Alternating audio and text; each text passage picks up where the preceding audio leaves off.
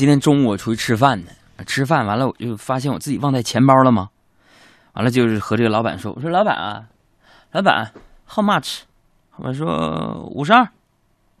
啊，我我说老板，我我忘带钱了，我下回来结行不行？啊，我就没想到一向脾气非常好的老板居然不乐意，不行，当天结。哎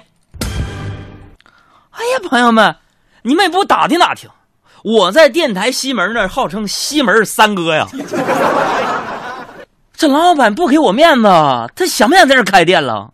朋友们，你们别听我在节目当中性格挺随和的一个小伙我告诉你，生活当中，海洋同志也有也有脾气。我告诉你，天天让你们发微信不发，是不是？我一会儿全都给你们拉黑。占着茅坑不发短信，你们这是想干啥呀？啊！这老板说：“我下回结不行。”当时朋友们我就火了，啊！我那个脾气啊，我那个火腾一下就上来了。我朋友们，对不起，今天哥们干了一件非常冲动的事儿啊！我检讨我自己，我干了什么呢？当时啊，我一怒之下，我就咔咔打电话，叫了七八个兄弟过来，才把那五十二块钱饭钱给人凑齐了。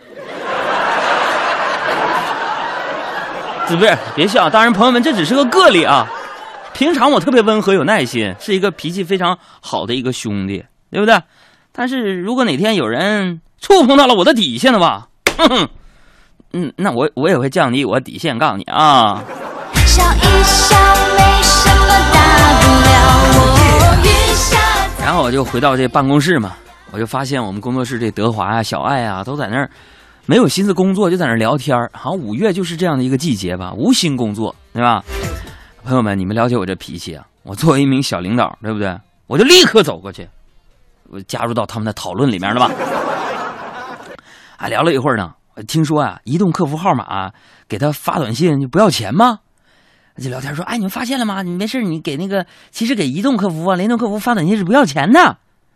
完了，我就我说德华，你手机给我使使。我就拿手机发了条短信，我说我想你了，啊，真的，没多大一会儿，人竟然自己回来说想我就来看我呀，死鬼！我今天晚上在国贸那块儿。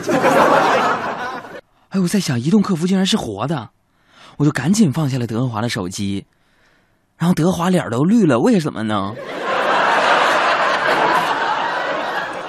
然后聊着聊着呢，大家觉得有点热呀。他就商量着说：“谁去买点什么冷饮之类的？”但商了半天呢，这工作室所有男生谁都不去啊。其实我们海洋工作室只有我和德华俩人啊，俩男人。如果德华也算男人的话，完德华就提议说：“杨哥，我们猜硬币吧。”我说：“行，我说行，你猜对了我就去，猜错了就你去，啊。”行不行，德华？然后德华觉得很公平，就答应了。然后我迅速抛出一枚硬币，我就问他：“请问这是几几年的？”